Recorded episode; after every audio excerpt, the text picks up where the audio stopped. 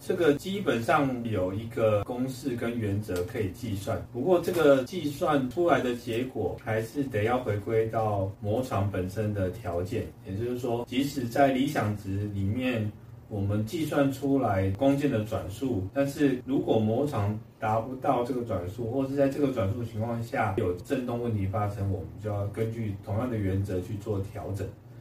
比如说，计算出来的转速需要达到一万转，但是磨床最高只能达到八千转，那当然我们就必须迁就到磨床的转速，制作相对的调整。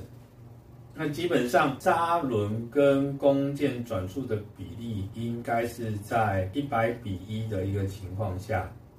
我们可以以这个标准作为基准去做计算。也就是说，弓箭的速度大概会是在砂轮速度的一百分之一。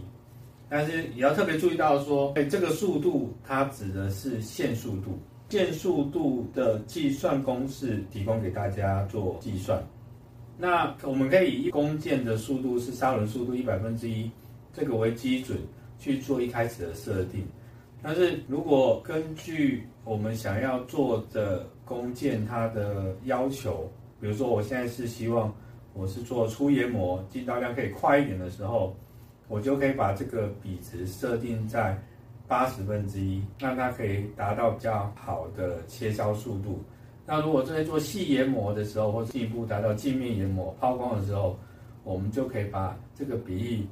调整到一百二十分之一，甚至一百五十分之一这样的情况去做调整。如果说有对这个计算的方法有疑问或不知道怎么计算的，也欢迎可以在上面留言，我们会再为大家说明。